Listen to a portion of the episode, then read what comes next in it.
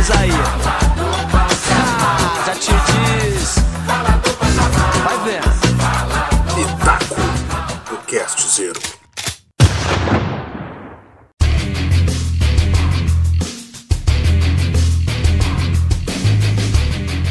Fala galera, eu Reis de volta com o Cast Zero em mais um Pitaco pra você. Primeira rodada do retorno do Brasileirão, infelizmente não começou nada bem pro nosso Cruzeirão.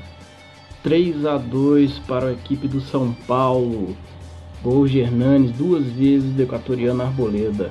Os gols celestes ficaram por conta do Sassá, que ainda perdeu um pênalti no primeiro tempo quando o jogo ainda estava 0 a 0 Eita que tá difícil esse Cruzeiro de 2017, viu?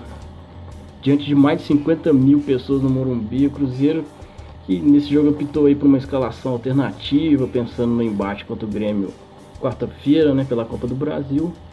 Enfrentou um São Paulo desesperado na luta contra o rebaixamento. Os caras a gente viu o time claramente nervoso em campo, preocupado, temendo aí não conseguir mais uma vitória em casa, com casa cheia e, e não sair do rebaixamento.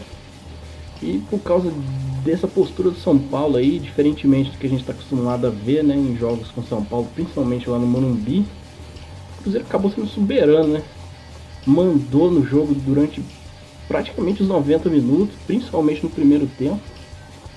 Cara, para ter uma ideia desse domínio do Cruzeiro aí, ainda na metade do primeiro tempo, a torcida do São Paulo caiu de vai em cima do time. Vaiou pesado o time, vaiou técnico, vaiou algumas peças aí pontuais como o Petros, pedindo a entrada de Jusilei o tempo inteiro. O time acabou ficando ainda mais perdido no jogo, acuado, não conseguia reagir. E o Cruzeiro, inteligentemente, acabou sentindo esse momento e continuou indo para cima, mandando, mandando no jogo, até que numa saída de bola estabanada do Renan Ribeiro, vulgo 6 a 1 fez o pênalti em Sassá o Sassá, por preciosismo, preciosismo puro, acabou expedição a cobrança aí, a chance de abrir o placar e jogar a torcida ainda mais contra o time de Dorival Júnior.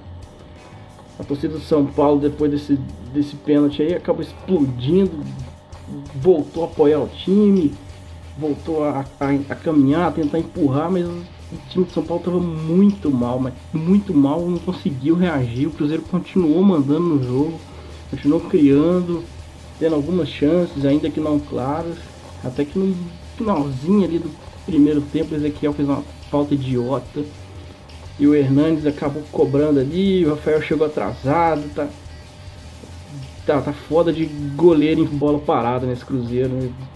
Achei que ele estava muito mal posicionado, muito para para esquerda da barreira. O Hernandes conseguiu fazer a bola passar por cima da barreira, não deu tempo de chegar, 1 a 0 para São Paulo. E resultado até de certa forma injusto na minha opinião, São Paulo saiu vencedor no primeiro tempo. E já na, na, na volta do, do, segundo tempo, o Cruzeiro voltou ainda controlando as ações, dominando o jogo, tendo, tendo o jogo na mão. São Paulo continuava sem apresentar nenhum perigo, nenhuma resistência. E rapidamente o Cruzeiro conseguiu virar o jogo com o Sassá. Um, um golaço de voleio, né, o primeiro e o outro ganhando com facilidade na corrida e no corpo do selecionável Rodrigo Caio. Vai saber também esse Rodrigo Caio, cara. Enganação pura para mim. 2x1 um pro Cruzeiro, São Paulo desabado, desmontado em campo, torcida vaiando novamente. Parecia que dessa vez a gente ia conseguir segurar aí uma vitória, uma vitória no Morumbi contra o São Paulo, o Cruzeiro freguesão do São Paulo. Mas, para variar, o Cruzeiro cede novamente a chance de, de, de reação para o time. No escanteio aí cobrado por Hernandes, a Boleda empatou de cabeça e no finalzinho, um pênalti ridículo, mandrake, absurdo marcado.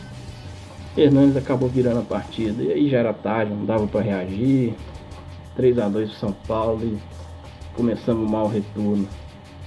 Mas o São Paulo aí que não, não, se engane não, porque o time não jogou nada perante o time reserva do Cruzeiro, que o Cruzeiro que tem sido um time com muita dificuldade para propor jogo nessa temporada e acabou mandando no jogo contra o time titular do São Paulo. São Paulo aí que não abre o olho não para ver. Já o time do Mano, né, o time do Mano Menezes, continua com muita dificuldade em matar, em decidir os jogos, sofre aí empates, toma gols idiotas, sofre derrotas bestas, bobas como a de hoje. Poderia ter sido um resultado muito bom, o Cruzeiro podia ter terminado no G6, hoje está em nono, acabou ficando em nono lugar, ainda pode ser ultrapassado amanhã pelo Fluminense. E o time não reage, cara, não sai daquela posição, daquele, daquele meio ali entre, entre sétimo e décimo lugar, não, não mexe, o Cruzeiro não reage, parece que vai continuar assim, cara, impressionante. O time aparentemente não. Parece que não vai cair, não tem chance de ser rebaixado, mas também parece que não quer, cara, uma vaga na Libertadores. Não... Quando tudo parece fácil, o esporte ajuda, o Flamengo ajuda, time lá de cima tropeçando e o Cruzeiro não sobe, cara. É impressionante o que está acontecendo, infelizmente. Agora vai voltar as ações, as atenções todas para quarta-feira, né? Primeira partida das semifinais da Copa do Brasil contra o poderoso time do Grêmio lá em Porto Alegre. Essa que é a nossa última chance aí de título na temporada. Que Deus nos ajude nesse jogo. É isso aí, galera. Daí foi mais um pitaco do Cast Zero. Obrigado aí pela atenção de todos. Não deixa aí de, de, nos seguir nas nossas redes sociais, no Facebook, no Twitter. Siga o Cruzeiro também aí no iTunes e no YouTube. Grande abraço aí para todos vocês. Fiquem com Deus e bora, Zero. Vambora, cara.